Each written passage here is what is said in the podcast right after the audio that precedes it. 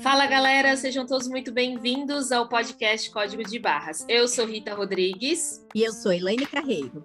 E o tema desse episódio é os cuidados que precisamos ter na gestão de empresa familiar. A gestão familiar de empresas é um pouco mais complexa do que uma empresa comum.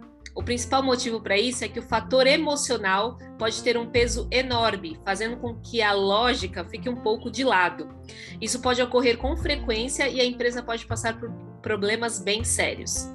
Também existe a questão do orgulho, de querer manter o negócio dentro da família e não contar com ajuda externa.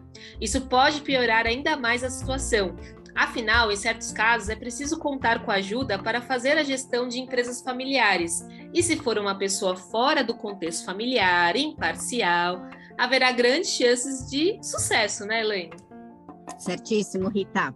Mais um tema delicado e diria até polêmico, que o Código de Barras adora trazer e mostrar que há assuntos que, por mais difíceis que sejam, é necessário falarmos para que possamos trazer o que pode ser tabu de forma leve e, inclusive, contribuindo para que nossos ouvintes que possuem empresa familiar avaliem né, se estão gerando da melhor forma, dando atenção a assuntos fundamentais para que as relações se tornem mais harmoniosas. Até porque sabemos que algumas empresas familiares, os herdeiros assumem é, sem resultados. Se é aquela decisão de, de estarem lá naquela posição sem que a família saiba se é o, os que, o que fará eles felizes, né? Herdou, né? Exato. Digamos, é uma oportunidade mais fácil de encontrar o seu propósito, porque você já tem ali uma empresa, né? Ou uhum. talvez uma sentença de te colocarem e seguirem o sonho da família, não dele, né? Delicado é. mesmo, Rita. Nossa, é verdade. É, por isso que é importante que haja planejamento, né? Se, se existe um problema, fica claro quem é o encarregado de resolver. Se existe uma discussão de qual ação tomar, o plano é o norte. Então as coisas começam a ficar mais mais claras, né? Por isso gerenciar os conflitos pessoais é tão importante quanto qualquer outro aspecto de uma empresa familiar. É isso mesmo, Rita. Bora começar? Vamos lá então. E para bater esse bate-papo aqui com a gente, trouxemos uma convidada de peso, que é a Graziela Santos, que atua como mentora e consultora empresarial com foco em autodesenvolvimento, para batermos um papo sobre gestão de empresa familiar. Grazi, seja muito bem-vinda e, por favor, se apresente aos nossos ouvintes. Olá, meninas, Elaine, Rita, um prazer estar aqui com vocês. Né? Já tem um tempinho aí que estamos para fazer esse, esse podcast. É, bom, eu tenho 45 anos, eu atuei no mercado uh, cerca de 25 anos, né, no mercado de varejo de moda, e pode-se dizer que o varejo de moda é quase que 100% familiar, né? É, eu peguei até um, um, dado recente aí do IBGE que 90%, 90 das empresas são de perfil familiar. E aí eu acho que praticamente está tudo no varejo, né? Uhum. E trabalhei bastante tempo uh, na área de franquias, que é uma empresa familiar dentro de uma outra empresa familiar, Nossa. né? Um grande desafio, mas uma grande experiência. Eu vou contar um pouquinho aí para vocês.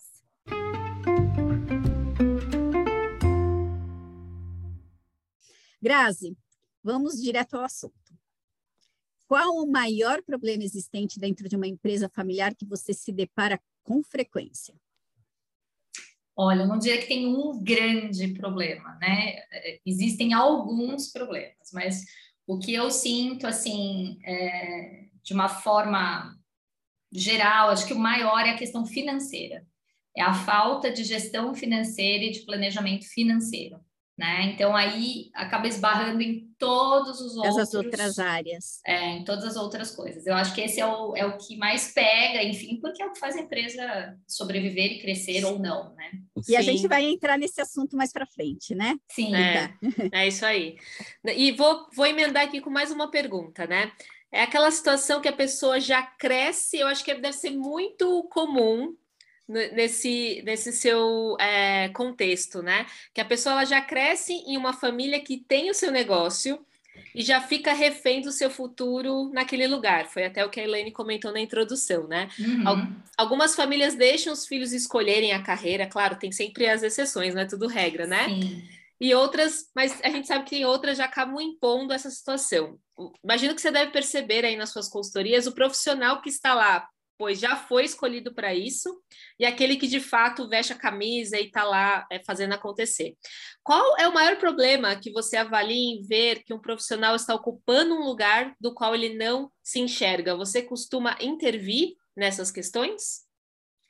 É, tudo depende de quem contrata a consultoria, né? E que, uhum. que, o tanto de liberdade que você tem ali no processo. Tá. É, às vezes foi o pai, né? A, a pessoa que é a, principal que contrata, às vezes essa contratação vem de um outro, vem de um filho, um cunhado, alguém que trabalha na empresa e que vê uma necessidade de levar essa informação, né? Uhum. É, o que acontece assim, é que a pessoa é infeliz, né? A primeira coisa, a pessoa está infeliz ali no que está fazendo. É, então, não desempenha e prejudica a empresa. E, consequentemente, prejudica é. né, o restante, prejudica a equipe, enfim, porque está num negócio e né, foi parar no...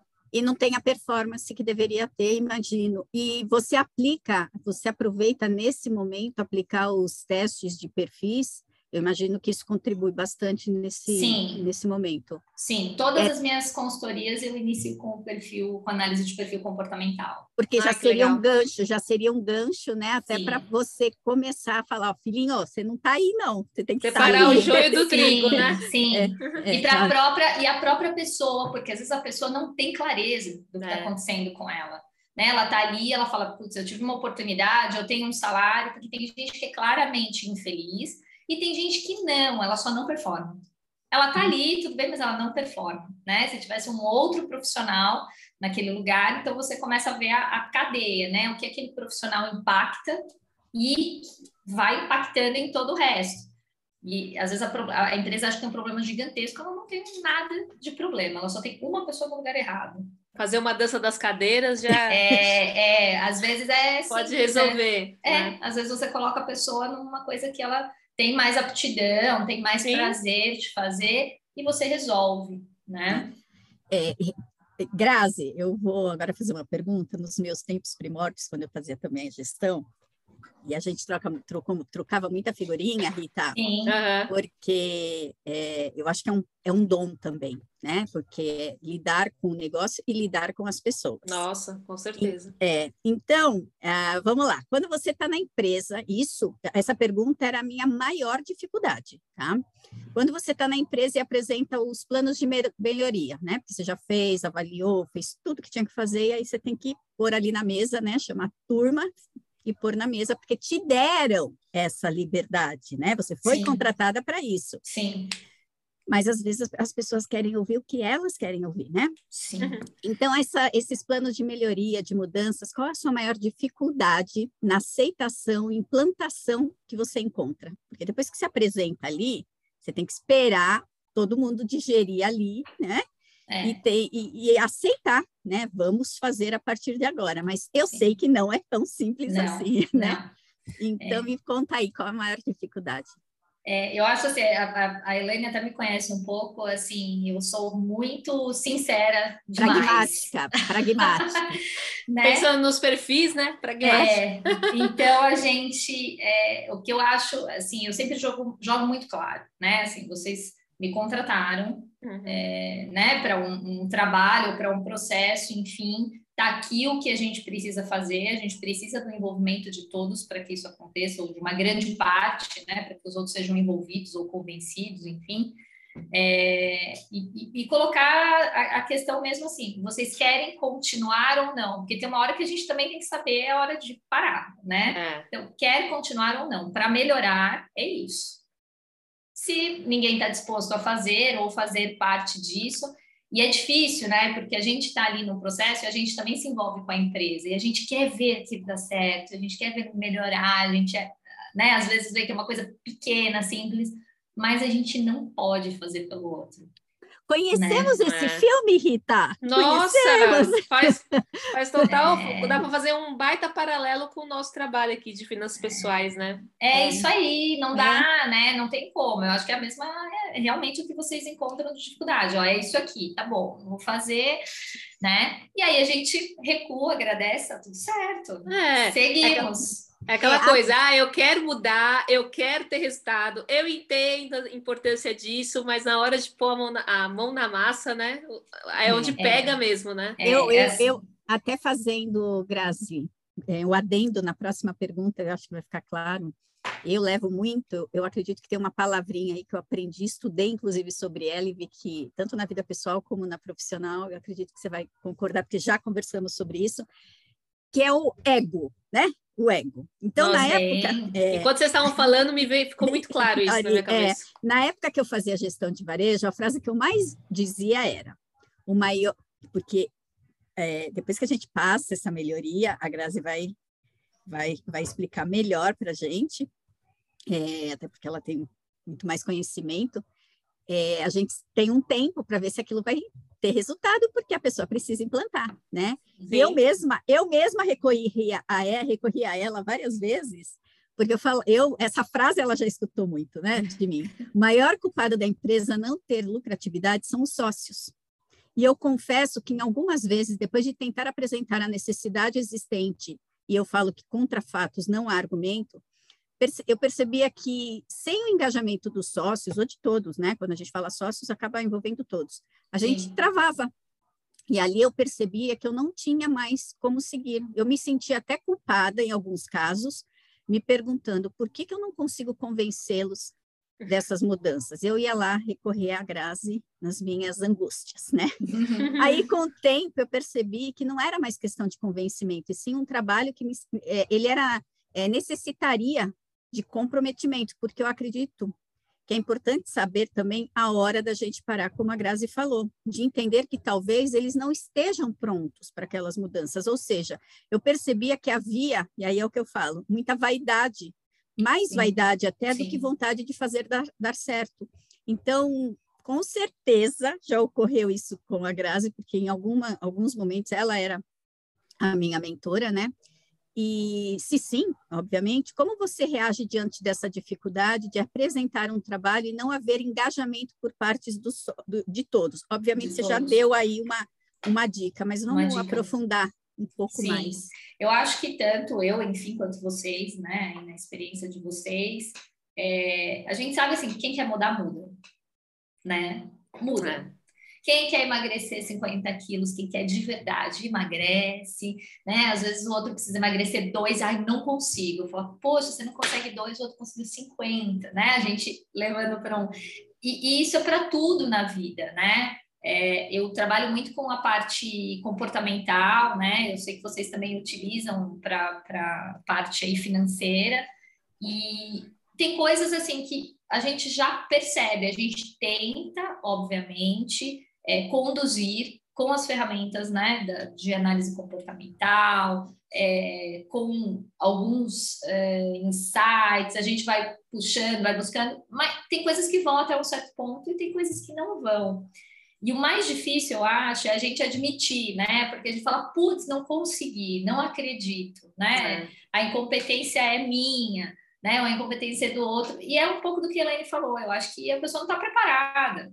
Né? Eu já tive situações que me contrataram para consultoria porque a outra empresa, um amigo, contratou para né? consultoria. Né? É, então, assim, ah, meu amigo fez consultoria, disse que é ótimo, então eu te contratei também. Mas assim, o que, que você quer? O que, que você precisa resolver? Porque o amigo Sim. tinha bem claro o que queria resolver e a teve clareza. resultado. E teve resultado, né? Desde o início, assim, eu quero isso, eu quero fazer tudo que for necessário para a gente chegar aqui né? E tem coisas óbvias que não são possíveis naquele momento, recursos, tem uma porção de coisas que a gente pode chegar até um certo ponto, a gente pode encaminhar, Sim. né? É, mas o, o, desafio é isso, assim, é, é, devolver, sabe, o que é meu, o que é seu, a gente vai até um certo ponto e deixar isso muito claro também, né? Colocar isso muito claramente para o cliente, assim é, nós fizemos isso, isso e isso, né? Os próximos passos seriam esses. Que dependem de vocês, né? Eu, eu já deixei até serviços, assim, eu falo, olha, não tem condição, eu vim três, quatro vezes, a pessoa te deixa esperando, vai atender telefone, vai tomar um café, ah, vai fazer tem, outra coisa. entendemos também, né? né? Então, e aí, assim, é, a gente precisa, e a gente precisa colocar, depois essa pessoa até me pediu desculpa num outro momento, eu falei, olha, me perdoa, mas eu vim aqui quatro vezes, né? Assim, é, eu recebi já por isso, mas não é esse o meu trabalho, né? Não é esse o meu objetivo, não é o meu propósito. As minhas consultorias acontecem através de resultado e indicação. Então, assim, eu acho que você não está preparado, né? Não é um momento para você, você está pensando em outras coisas. A pessoa ficou assustadíssima, mas a gente precisa ser honesto, né? Claro. Então, e, e, isso, assim, eu tenho muito cuidado, porque no mercado, numa, de uma forma geral, os consultores se aproveitam disso. Então, assim, ah, eu recebo, vou lá, se fizer, fez, se não fizer, tudo bem. E eu tenho muita preocupação, porque era um julgamento que eu mesma, já, eu, eu já fiz esse julgamento quando eu tive consultores nas empresas onde eu trabalhei, né? Alguns entregavam e outros não. É, então, eu acho que o, o, princípio, assim, o desafio é ser honesto totalmente honesto, independente das consequências. Eu acho claro. que acho que vai mais por aí, né?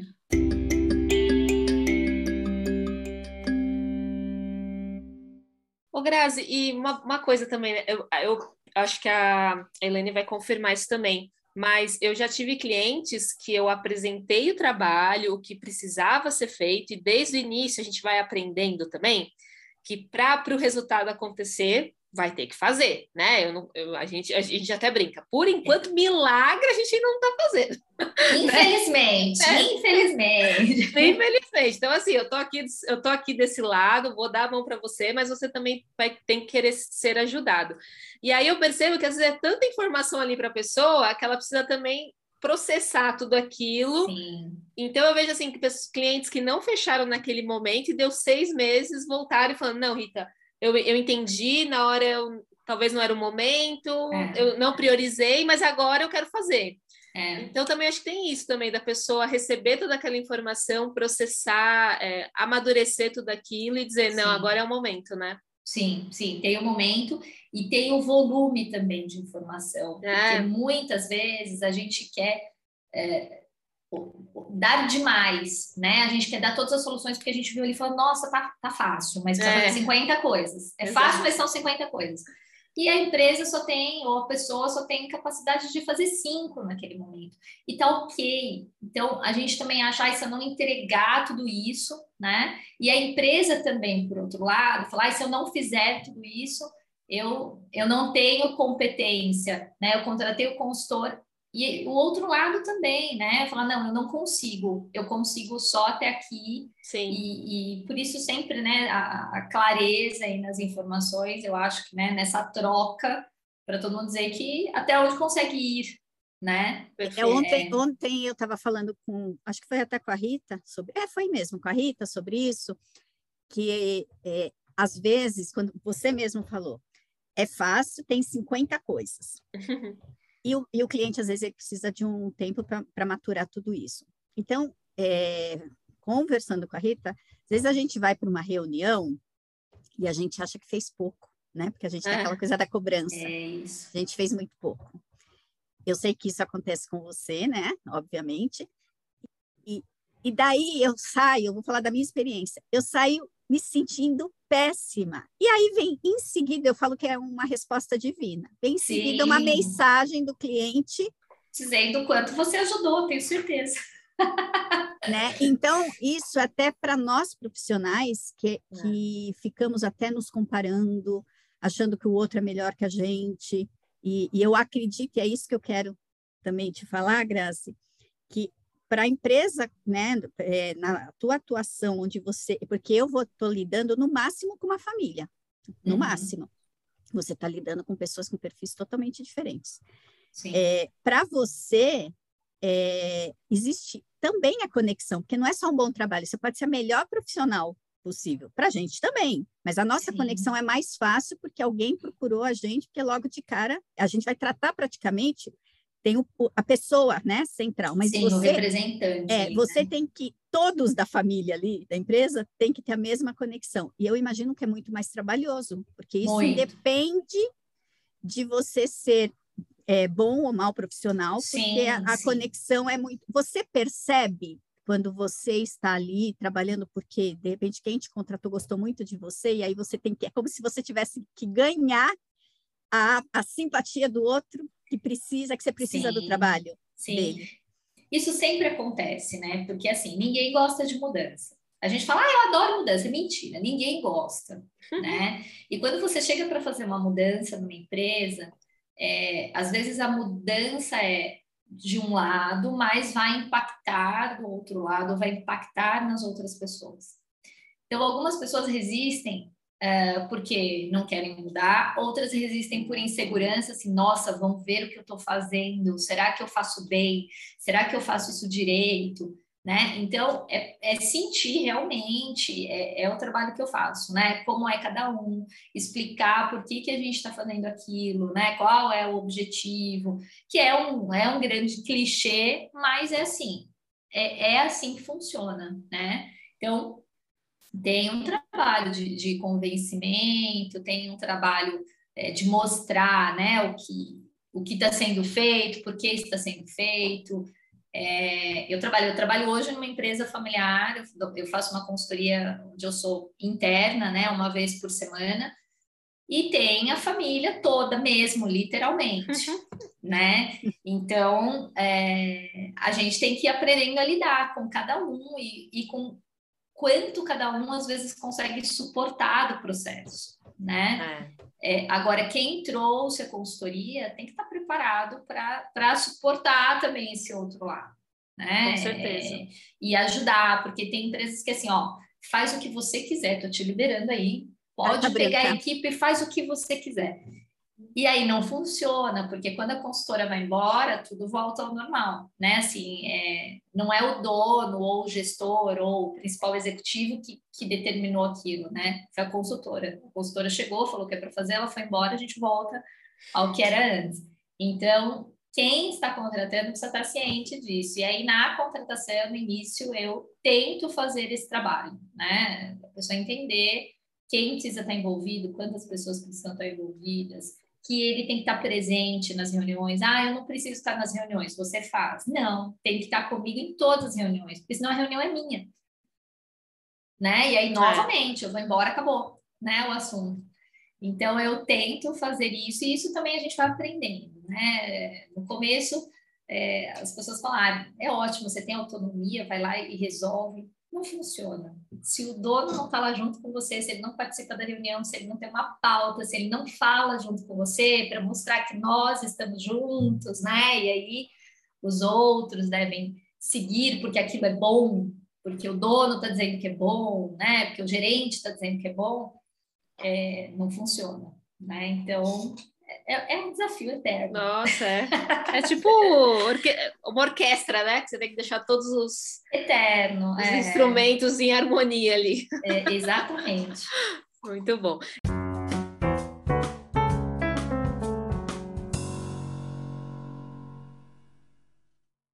E uma pergunta, né? Eu acredito que uma coisa que, de certa forma, que é, é assim, é comum em empresas familiares, eu imagino, é a centralização né, das informações, da tomada de decisão, sempre passa pelo dono da empresa, enfim.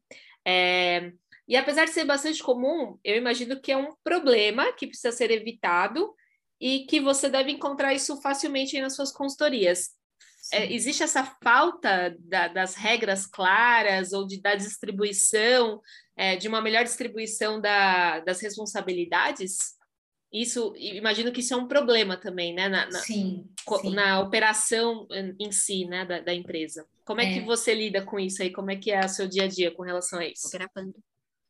É assim, a centralização, é, ela existe na empresa familiar ou não, né? Que isso é, é uma característica. É verdade. O que acontece às vezes na empresa familiar é que o centralizador, por exemplo, onde a gente tem mais dificuldade, quando é o pai porque ele acha que o filho continua sendo filho dele dentro da empresa. ele é, ele é filho, né? Ele não é o profissional, ele não é o gerente financeiro, ele não é o gerente administrativo, ele é o filho, né?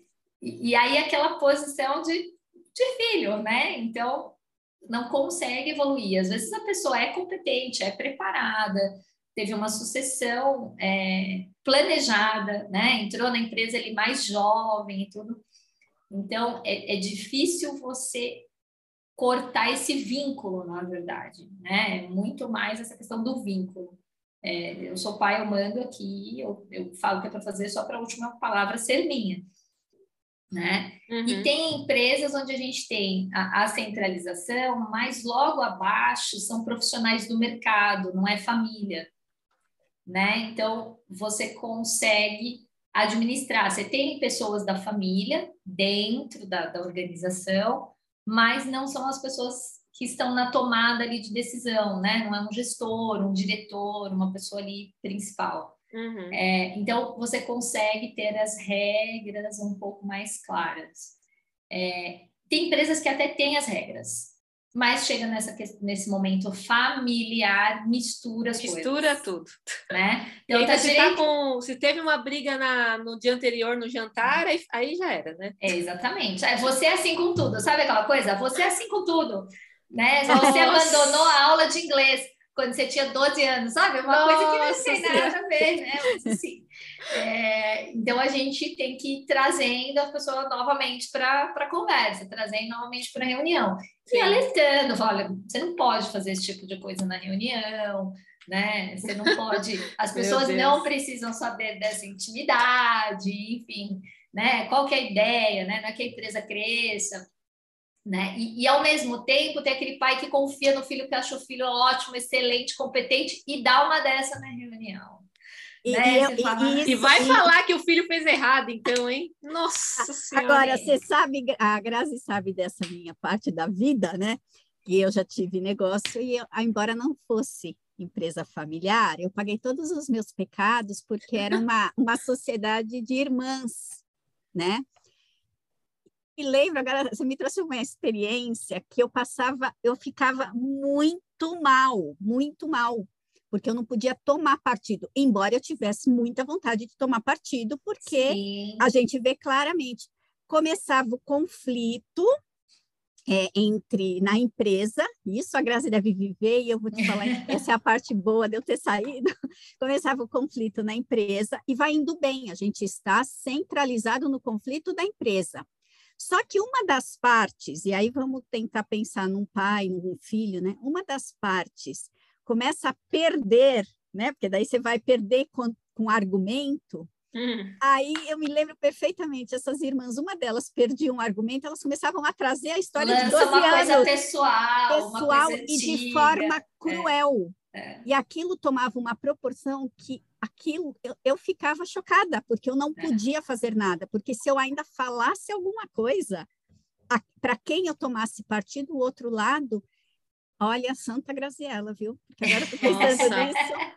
Era, é, mas a gente faz. E assim, tudo tem o um lado bom e o um lado ruim, né? Mas assim, tem um lado muito positivo também de você fazer parte daquilo. É, é, na a gente está falando só a parte ruim por enquanto, né? É, a, parte da, mas a, a empresa familiar, sabe... quando, né? E assim, quando eles veem as coisas acontecendo, né? Eles querem que você também faça parte da família, que você participe, que você vai jantar na casa deles, né? Então, tem as duas coisas, e que a gente Sim. também tem que estabelecer ali um limite, senão um limite. a gente está na reunião de novo falando, lembra aquele dia que você jantou lá em casa? Aí entra você no assunto, né? É, entendi. É, é, é. Graziela, e uma pergunta, assim, na sua experiência, você acredita que essa hierarquia é, verti é, vertical, ela ainda faz sentido? Ou depende muito, assim? Porque hoje em dia a gente fala, fala muito daquela horizontal, né? É, eu acho que mais as startups, não sei se tem essa, essa visão. É, eu acho assim, as coisas mudaram demais, né? Então, Sim. assim, a gente tem é, hoje em dia os jovens, né, um outro comportamento, é, né, essa própria questão das startups, essa questão é, da, horizontalização, aí ninguém manda ninguém, todo mundo. Eu acho isso um pouco confuso e acho confuso é, até para eles também. Tá. É difícil você ter uma empresa sem uma coisa é comportamental, tá? Uma coisa é assim, eu tenho um diretor, eu tenho um VP, eu tenho um gerente financeiro e tudo mais, a gente lida todo mundo junto numa boa, mas existem as funções, existem é, as regras a serem cumpridas. Sim. E outra coisa é esse negócio de ah, ninguém é chefe de ninguém, aqui somos todos meio sócios. Eu não consigo ver perenidade nisso né? Eu tá. acho que em, em, alguns momentos isso pode não funcionar, eu acho que se perde, né? Na, na, questão de tecnologia, que hoje a gente fala muito, né, nas startups, a maioria é tecnologia, eu acredito até que a estrutura pode ser um pouco diferente, mas quando você falar de alguma coisa, é, de uma loja, né, de um restaurante, de um negócio, você precisa ter regras claras, né? Sim. Você tem que ter quem é o responsável pelas compras, quem é o responsável pelas vendas, quem é o responsável pelo dinheiro, é, independente das pessoas se tratarem, porque as pessoas falam da, da, de hierarquia, às vezes de uma forma também muito dura, né? É. Não precisa, você pode ter hierarquia e não precisa ser duro. As pessoas podem ter liberdade umas com as outras, desde que exista um respeito. Claro. Né? A, a função do outro e a sua função. Perfeito. E aí vai muito é. da cultura também, imagino. Né? Vai, né? eu acho que da cultura, do negócio, do tipo de negócio, né? Porque como que você tem uma empresa de, de varejo, por exemplo, você tem desenvolvimento de produtos, você tem compra, venda. Como que você faz isso de forma descentralizada, né? E é, todo mundo faz razão. tudo. Sim. Né? Então é, é mais delicado. É, mas existe o clima organizacional que pode ser bom, descentralizado ou não, né? Ou o mais antigo que a gente diz, Sim. né? Que é um só esse manda, o outro obedece, o outro só faz essa função, não pode conhecer nenhuma outra parte da empresa, tem que ficar só ali.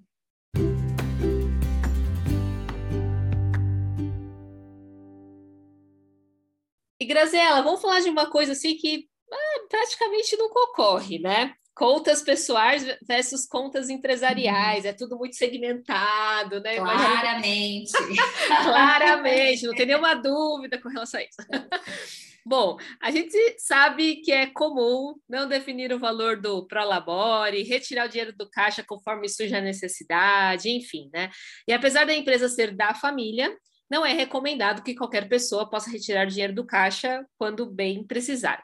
Sim. Por isso, deve-se definir o prolabore ou uma retirada por mês, deixando bem separadas as contas das empresas, da empresa e as pessoais. Mas me diz, Graziela, como colocar isso na cabeça dos sócios, né, dos donos da empresa, enfim, que muitas vezes a Helene, a Helene mesmo cita, né, eles sangram a empresa para bancar seu estilo de vida. É, Fala um pouco é desse mais um desafio aí que eu imagino que você enfrenta aí.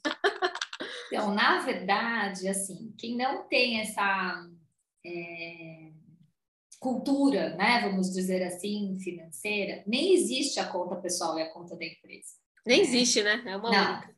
Não, é uma coisa só, e aí entra o dinheiro ali, aí paga a escola do filho, é, e aí entra o dinheiro, paga um boleto, né? E tem que começar, na verdade, assim, o desafio é começar do começo. É, né? Do então, básico, né? Do básico. Então, separar as contas, né? Explicar que ele precisa ter uma conta pessoal. Isso também não é uma coisa simples de fazer, porque às vezes é um hábito de muito tempo. E a Sim. pessoa precisa entender, né, o que é sobra, o que não é sobra, o que é fluxo de caixa. Então, não conhece fluxo de caixa, nunca fez um demonstrativo de resultado.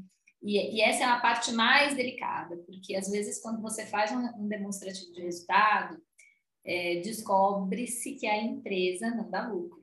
Nossa. E já às vezes há algum tempo, né? Então, como não tem essa organização, é, é aquele famoso, ah, vende o almoço para pagar o jantar, né? E aquilo vai rolando, então vira um giro que a pessoa não percebe. Uhum. Só que a uhum. hora que ela para, é um buraco tão grande, e eu acho que por isso que muitas pessoas não querem ver. Elas até têm um pouco de consciência sobre isso, mas elas têm medo de parar e ver, né? Porque assim, como é que eu faço para É o empurrando com a barriga. Agora? É, vai empurrando e assim, como que eu faço pra, com isso agora? Porque a hora que eu parar e que eu colocar aqui no fluxo de caixa, o que eu tenho para pagar, por exemplo, da empresa para frente, Sim. Na prática, eu nem recebo isso. Sim. Né? Eu, eu nem faturo isso. Porque vai gerando e está num conta corrente futuro, né? Um conta corrente futuro e eterno. Nossa. Graziela, e uma pergunta. É, ouvindo você falar, provavelmente uma, uma ação mais efetiva seria ter uma pessoa de fora vendo isso, eu imagino. Sim. Principalmente né, para as finanças, né? Dificilmente uma pessoa que não tem experiência, até você treinar a pessoa, ela ter a capacidade de entender tudo sim, isso, né? Sim. É, eu atuo principalmente com pequenos e médios empreendedores, né? Já fiz sim. trabalho para empresas grandes, mas é, o, o, principal é isso e é o que eu gosto de fazer. Assim. O meu propósito era realmente trazer o que eu, o que eu tenho de experiência aí dos meus 20 e poucos anos de mercado para a empresa pequena, porque dá para trazer, né? E, Até... e, a Grazi, ela tem um diferencial, agora eu vou puxar, puxar o saco, é. que é assim, a gente trabalhou com franquias, uhum. e uma das maiores dificuldades, eu falo sem, justamente por conhecer esse mercado, um da, dos maiores problemas das empresas é o erro na hora da precificação, e a Graziela faz isso muito bem. Então, às vezes, a, é, confirma para mim e me corrija se eu estiver errada. Sim. Às vezes a questão, o lucro, é porque você precifica seu produto errado. Também. Não é porque a empresa, a empresa não está dando lucro porque o negócio não é viável. Não é bem assim. Também. assim.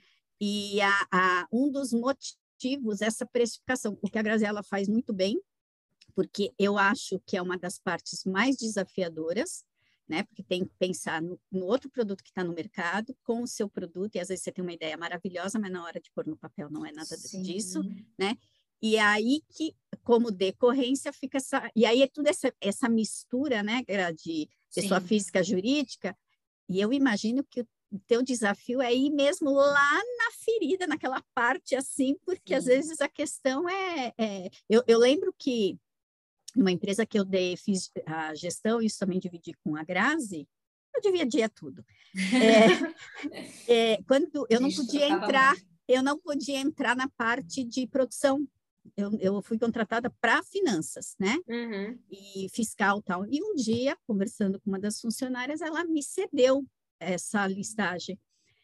Eles não colocavam no preço, e obviamente a empresa não tinha saúde, estava totalmente é, é, na UTI, respirando Sim. por aparelhos, e eles não colocavam, porque eles faziam é, o produto já terceirizado, vinha a, o produto pronto, e uhum. outros eles compravam tecido, aviamento, e eles não colocavam esse, esse gasto no preço. Na matéria-prima? Na matéria-prima? É, na, na, produção. Ah, na produção. Então, eles, é, eu era comprado o tecido, por exemplo, mandava-se lá para a terceira, a empresa que terceirizava, quando voltava o, o, produto pronto, vinha o preço da mão de obra, Sim. né? Sim. E aí vendia-se, calculava-se o preço sobre a mão de obra. Mão de obra. Nem, nem preciso te dizer, um, um, um erro extremamente primário, por vaidade e ego, ah, um dos sócios cuidava disso, então, não era permitido que as pessoas entrassem nesse departamento. E foi pior, porque quando eu percebi isso e levei, acredite se, se quiser, não aceitou. Eu provando por A mais B. Que a, a, ainda tive que escutar assim que a diferença era muito pouco. Detalhe, nós tínhamos uma sala imensa de, te, de restos de tecido. É, um desperdício. O né? desperdício que é muito comum. Então, e, é por isso que eu a, a, trabalho da Grazi, o buraco é bem mais fundo. É, é. bem mais fundo. E essa Entendi. questão da precificação, você encontra, quando você entra nas empresas, você percebe que a precificação é um fator. É, é assim, ó. No geral, a gente começa por aí né? Porque quando as pessoas procuram a consultoria, eu acho que a mesma, da mesma forma que as pessoas procuram vocês, é quando elas já estão em dificuldade. Tá incomodando, né? Tá incomodando. É, dificilmente a pessoa faz isso, fala, não, tô tudo bem, tá tudo bem, tá tudo ótimo, mas eu vou contratar uma consultoria para ser melhorar. melhor. É, não, dificilmente. Né? É, eu tive alguns clientes assim até recentemente, achei super bacana, eu atendi um pessoal de estética, uma outra pessoa que faz, é dentista e faz harmonização facial, e montou um consultório, né? Tem, trabalhou para outras pessoas e montou um consultório dela, acho que tem uns 5, 6 meses. E ela procurou, ela falou: Eu quero começar o meu direito. Que legal. Eu quero fazer tudo o que precisa ser feito. E a gente fez um trabalho aí de três meses, do que ela começou, a gente colocou uma meta, ela atingiu essa meta, e no outro mês ainda cresceu 30% sobre a meta. Uau. Que legal. Baseado em precificação, hum. basicamente, né? Então, assim, é... tudo, obviamente, tudo influencia. Quem é o seu público, qual é o seu tipo de produto, né? Claro. Enfim, mas a gente precisa saber, né, de onde vêm os números. Então, assim, antes da gente, do fluxo de caixa, antes de tudo isso, é o que a Elaine falou, é precificação. Então, começa aí, porque quando a gente vai, é, quando as pessoas têm dificuldade financeira, a primeira coisa, eu começo com o DRE, que é o demonstrativo de resultado, e poucas pessoas conhecem. Pouquíssimas. É, é uma pena, assim, a pessoa tem um negócio, não tem a menor ideia. Quando você vai preencher o DRE, você, vai, você começa a pegar as despesas, então você vê que às vezes já ali nas já despesas não fecha ali, né? já não fecham. Folha de pagamento, porque as grandes despesas são folha de pagamento, produto e impostos, né? Uh, então, você chega Aí ali, não está pagando imposto, né? E não aí tá acha que está dando lucro. É. Aí você olha uh, o, o, produto, porque aí no, no você precisa ter né, um custo de mercadoria ou um custo médio ali, e aí também ninguém conhece esse custo. Aí você entra no produto, né? Vai dar uma olhada como é feita essa composição, se são vários produtos, um único produto, enfim. E normalmente tem problemas também na precificação.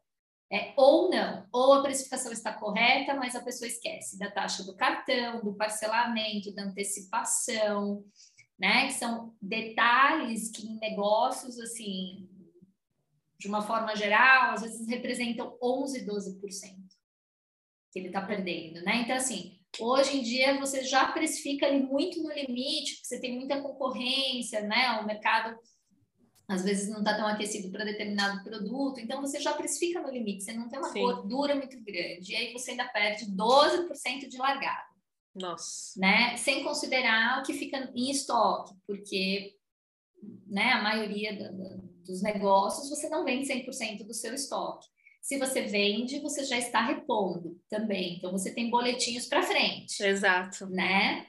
É, e aí que também acontece essa questão lá inicial, né? Que a gente falou de tirar o dinheiro do caixa. Ah, tem 20 mil aqui no caixa, tem um... Vou pagar a escola, vou viajar esse fim de semana, mas não olhou que tem 32 mil reais para pagar nos próximos 15, 20 dias de boletos, de compras, de folha de pagamento, enfim. A previsibilidade, né?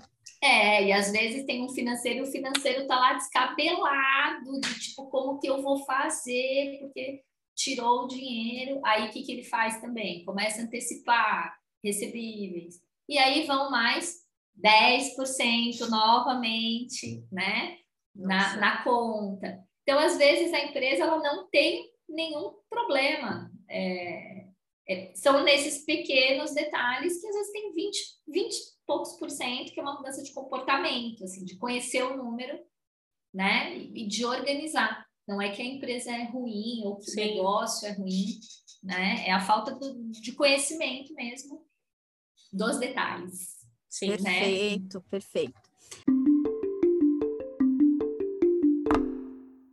Bom, vamos falar aqui também, acho que é importante, já que está falando de empresa familiar, nepotismo. A gente sabe que não é somente na política que a gente vê isso, né? Mas, ao mesmo tempo, poxa, o parente não pode ganhar um emprego, né? Por que não? Eu acredito que pode. Mas imagino que a pessoa ela precisa estar preparada ou ser preparada, não chegar lá e, né, coitada, cai de paraquedas, né? Ainda mais se for um cargo de liderança logo de cara, o que eu também já vi isso nas empresas, né? É, a pessoa ela fez 18 anos, precisa trabalhar, vai lá ser gerente, Isso né? Vai, vai coordenar a equipe, né? Você vê, vê ainda muito isso nas empresas familiares? Fala um pouquinho a respeito e sobre como você lida com essas decisões, né? Do, quando vem o patriarca, né? Porque vamos falar do. Sim. Ou matriarca também, porque às vezes é a- Sim, a, sim. a é- dona, né? É, dona, é. É, sabe o que acontece, é, meninas? Existe muita culpa ainda na nossa sociedade. É uma questão, eu acho que muito comportamental. Aquela culpa de eu estar bem, de eu ter um negócio, e aí querer dar um emprego, um salário para o outro, ajudar assim, ah, eu não vou dar dinheiro, aí eu dou um emprego, aí eu trago ele para minha empresa.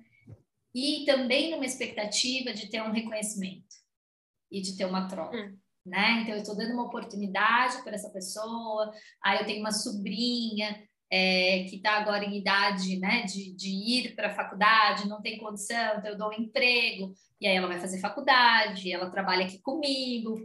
Mas a sobrinha só ganhou um emprego na cabeça dela. Né? Ela não precisa devolver nada, nem se empenhar, nem né? nada. nada. Então, existem casos e casos, obviamente, claro. né? Existem casos que, que dão muito certo, e às vezes não é nenhuma pessoa da família, é um amigo, e, e que vem com gasto total e que acrescenta ali. É, mas o que eu sinto, assim, no geral, é essa questão da, da culpa, sabe? Assim, Entendi. De, de, é de, querer ajudar, de querer, né? Assim, ah, criar expectativa. É, eu, eu ajudo o meu sobrinho, então automaticamente eu ajudo o meu irmão, né? Porque aí eu dou uma, uma oportunidade. Então, eu estou bem, eu tenho uma empresa, eles não estão tão bem. Então, eu acho que acontece muito por aí. Tá. É, não como um, ah, eu vou contratar todo mundo que é da família, e eu acho que não. Tá. Mas já vi muitos casos onde isso deu muito certo. Onde, Sim. Né, as pessoas conseguem entender a responsabilidade, fazer, a né? responsabilidade e até agregar, né? Sim. Às vezes é uma pessoa até que tem uma carreira, que já trabalhou em outros lugares e que vem para aquela empresa e, e, e dá uma né, uma, uma revolucionada ali nas coisas de forma positiva. E Graziela, para fecharmos o assunto, nos conte o que você acredita ser pilares importantes que deve existir para que haja crescimento, respeito e sucesso em uma empresa familiar. É possível você responder isso numa, per numa pergunta? Ai, meu Deus! Ai, meu Deus! É, eu acho que você fala aqui, né, na pergunta, você fala de respeito e sucesso numa empresa familiar. Eu acho que a primeira coisa é o respeito. É. Né? Havendo respeito, porque assim, você precisa respeitar a empresa, respeitar a sua história, né? Se é uma empresa que veio de pai para filho, é, se você tem seu filho dentro da empresa, ou um parente qualquer, um irmão, enfim, é, eu acho que é o respeito consegue organizar uma boa parte das coisas, né? Assim, respeitar o trabalho do outro ou a dificuldade do outro. O limite. O limite, né? A exposição. Então, eu acho que quando existe um respeito, né? Perante a família, perante quem é funcionário, né? Se todo mundo é respeitado da mesma forma, é, eu acho que as coisas funcionam bem né? Até no caso de contratar uma consultoria, se existe o respeito pelo, consultor, se todo mundo se respeita dentro da empresa, você consegue é, fazer com que a empresa evolua, melhore. Sim. Então, eu acho que parte daí, porque os pilares, assim, tem, cada tipo de empresa precisa de uma coisa, né? Eu tá. acho difícil uh, fechar. E... É, fazer esse resumo. É. E, e, e me diz uma coisa, tem algum ponto aqui que a gente não abordou, que você gostaria de citar, que acha, achou importante? Porque a gente também só falou do desafio. Vamos falar aí de uma coisa boa, né? A parte, é... de repente, conte um case que você vivenciou e que foi de muito sucesso, que talvez foi muito desafiador, mas, claro, de forma breve, se é possível, né? Porque a gente está é... falando de empresa. Sim, eu acho que, assim, de uma forma geral, é a gente sempre vê evolução nas empresas, né? Umas mais, outras menos, quando a gente faz o trabalho né, de consultoria. Lógico que depende de outras coisas, é tudo isso que a gente falou, né? Quanto eles estão dispostos a melhorar, enfim. É, mas existem casos, por exemplo, eu, eu trabalhei na Santa Lola, que é uma empresa familiar, são três irmãos que se entendem muito bem, tem muito bem dividido o que cada um faz, né? E existe todo o restante da equipe são pessoas do mercado, né? Então, eles têm um, um diretor, que é um representante deles, vamos dizer assim, e os papéis são muito claros, então as coisas funcionam, Flui. né? Fluem.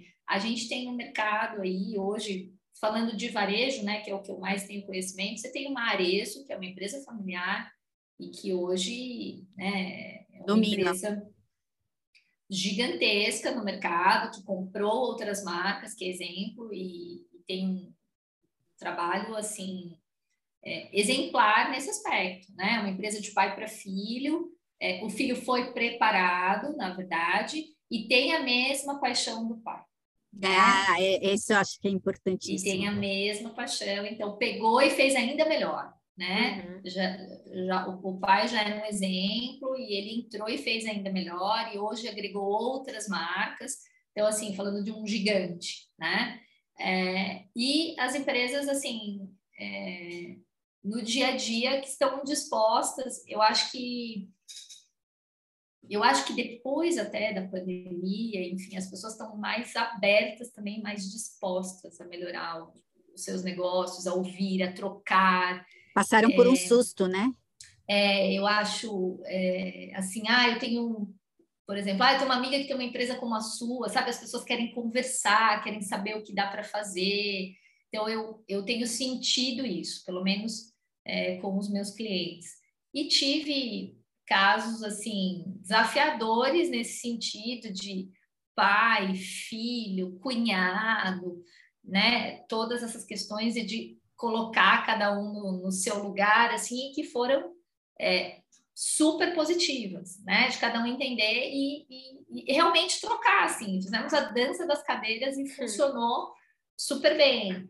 É, e foi super positivo essa questão, né, do, do- da visão de fora, né? Eu acho que eles entenderam bem essa questão da visão de fora. Então, assim, você que está de fora, diga o que a gente deve fazer, o que a gente pode fazer. E eu falei, é, um dia fizemos uma reunião e eu falei claramente, abertamente, sem nenhum pudor, assim, olha, eu acho que você deveria fazer isso, você aquilo, é, você aqui, você lá, lá, lá. E eles fizeram exatamente tudo. Porque eles já tinham testado outras coisas e eles entra, eles, eles eh, fizeram um processo muito aberto, assim, a gente quer saber eh, o que fazer Então, estavam preparados, né? preparados, né? E uma empresa pequena de pessoas muito simples, sabe? Não, não eram pessoas especialistas em nada e que foi um resultado sensacional. Então, é, é aquilo que a gente falou lá no início, é a disposição, né? É querer, é querer mudar. Não é recurso, é, né? Ah, só quem tem recurso, só uma empresa muito grande que consegue ter um bom profissional. Não é isso né? É clareza, é vontade de fazer acontecer, é de ver um resultado diferente. Não é, não é só recurso. É o comprometimento, né? A gente É. fala muito isso para gente. É, Exato. E, Grazi, aonde que as empresas vão poder te encontrar depois? Porque com certeza vão ficar encantadas aí com o teu trabalho. aonde a gente vai poder encontrar a Grazi? Passa o meu Instagram, mais fácil? Pode ser? sim, pode ser. Tá, Meu- o meu, ins- o meu é Graziella, com dois Zs, Uhum. underline Santos. Bem facinho. Legal. Underline já, já no Insta tá lá um dos primeiros. A gente, a gente marca sempre no Com final certeza. do episódio, a gente É. marca. Legal. É isso, gente. Muito legal, muito legal, Grazi. Então, chegando ao final, né, de um episódio, Nossa, quanta coisa, né? Oh, é, é, muito bastante bom, coisa. muito bom. foi fluindo, né? A gente foi É. conversando aqui, foi muito legal. E, e sempre com abordagens que nos enriquecem muito. Aprendi bastante coisa hoje também. E ficou muito claro que é assim, né? A gente está falando de empresa, a gente está falando de números, mas no final são sobre pessoas. Pessoas. E como é desafiador e, e- e muito bonito também, né? Quando a gente vê o, o- a transformação que é gerado, É, é trabalhar com pessoas, né? No final é sobre isso, é sobre se relacionar, né? exatamente. Muito legal. Então, muito obrigada por dividir seu, seu tempo, seu conhecimento, as suas experiências aqui com a gente. E é recado dado, né, Elaine? Opa, Então bem vamos. dado. Bem dado, exatamente. Ah, eu que agradeço também de participar, adorei. conhecer a Rita, que eu não conhecia ainda, né? Pois eu é. já conheço, mas foi super legal, muito gostoso. Deixar Muito a gente legal. ficar falando o resto do dia. Ah, deixa. Tem, que- tem que Ô, pôr uma, uma pausa aí. ô, Rita, aqui a gente vai falar de coisas de anos, né? Eu sou amiga da Grazi porque as nossas mães eram amigas. Nossa, eu achei que era É. por conta da, da, da profissão. Morávamos na mesma rua, Uau, olha, Foi o código de muito- barras, hein? né? A gente é Muito incrível, tempo. Muito. Nossa, É, que no- legal. É o tipo da pessoa assim, não posso brigar com a Grazi, sabe? Assim, a gente não pode É- brigar, porque tem muita confidência envolvida. Entendi. Aí, é que nem a reunião lá da, da empresa, né? Vai começar a soltar os É, negócios aqui, vai pra começa, soltar. verdade. Entendi. Código de base, então, hoje está familiar, é isso? Familiar. Familiar. Ah, Exatamente. Então tá bom, mas vamos, vamos deixar os segredos para depois, no offline. Ai, ai, mas vamos lá. O recado foi dado aqui, como disse a Elaine, muito bem dado. E aí a gente vai para a nossa, tra- nossa tradição aqui, que são os códigos, né? Que é o final de cada episódio. Tentamos aí resumir o nosso bate-papo com uma palavra. E a gente quer saber se você topa participar com a gente, Grazi. Ai, que difícil, mas topo. É, resumir, né? Fica É. difícil. Mas vamos lá, então. Vamos aos códigos de hoje. É, Grazi, me fala aí, qual é o seu código de hoje? O meu é comunicação. Né? Eu acho que é isso que falta é, muitas vezes entre as pessoas, nas empresas, é se comunicar. Né? Do que espera, do que precisa, O que não tá bom, né? o que não tá bom. Acho Exato. que é isso. Legal, legal. E o seu, Elaine, qual que é o seu código? Então, aqui a gente tem que, a gente corre o risco meio que repetir os códigos, mas eles vão muito em contra o que a Grazi Sim. falou. Eu acho que vai até antes, que é o diálogo, né? Veja bem, diálogo na reunião, né? Porque tem até um meme que fala que esse, esse- essa reunião valia um e-mail, né? Era melhor um e-mail, né? Mas o seu código é diálogo? Diálogo, diálogo, dialogar, expor as nossas necessidades, como a Gra falou, ideia, ouvir, né? Tudo faz parte do diálogo, porque hoje as pessoas elas falam, mas elas não escutam, elas perguntam, elas mesmo respondem e fica difícil chegar num denominador Fica um comum. monólogo, né? Fica. Praticamente. É, algumas levam para o lado pessoal, e eu sei o quanto é difícil, porque ainda é meu calcanhar de Aquiles, tá? Alguém fala alguma coisa, eu levo para o pessoal. Isso ocorre nas famílias e na empresa familiar também, afinal é uma extensão, né? A empresa muitas vezes é a É. extensão da família, então dialogar é fundamental para seguir avançando e crescendo na empresa. É um exercício diário, então faça do diálogo um hábito. Incomodou, fala. Não Fa- guarda, faça, né? Faça como a Grazi. Seja Faça como sincera. a Grazi, gente. Seja sincera, gente, né? É, Rita, Ah, e lá. Cuidado com sincericídio, mas é, É, é é. necessário. É necessário. E agora é a Rita. Rita, me manda aí o seu código. Bom, o meu código, vai- eu acho que, claro que sempre tem a ver, né? Mas ouvindo tudo que vocês falaram e pensando em família, me veio o código princípios. Porque é, eu acredito que tem muito uma questão de honrar as gerações passadas, honrar a história da família, honrar pai e mãe. E isso não se deixa de ter, mesmo que você reavalie os valores, missão, o que a empresa fez até agora e o que ela vai fazer daqui para frente. Uhum. Então, acredito que isso pode ser revisto, repaginado, mudado. Isso não quer dizer que você não honrou os princípios. Pelo contrário, por Sim. honrar, né, você deseja melhorar e prosperar Melhorar. para que esse legado seja perpetuado ao longo do tempo. Então, honre os princípios, mas esteja aberto a rever os valores. E eu acredito que isso deve ser muito desafiador, né? Você mesmo comentou, né, Grazi, de é, a pessoa às vezes quer ajudar, contrata porque é da família, né? Tem Sim. toda uma questão cultural. Mas eu acredito que é, isso vai ser muito importante, pensando principalmente numa empresa familiar, estar aberto a novas visões, mas não deixando de honrar os princípios que veio de outras gerações, né? Então, sim, sim. O respeito. É, Exa- é. É, vai- tá vendo como tudo se conecta? É verdade. isso. É isso. Muito bom, Grazi. Então, mais uma vez, agradecer aqui. Vamos encerrar este episódio. Muito obrigada pela sua participação, pelo seu conhecimento. Obrigada, Elaine, por mais um episódio. E obrigada, ouvintes, por estarem aqui com a gente em mais um mais conteúdo aqui no, no, no Código de Barras. Obrigada, Grazi, pela Gente, participação. obrigada. Adorei. Obrigadão, gente. Até o próximo episódio. Tchau. Até. Tchau, tchau. Tchau.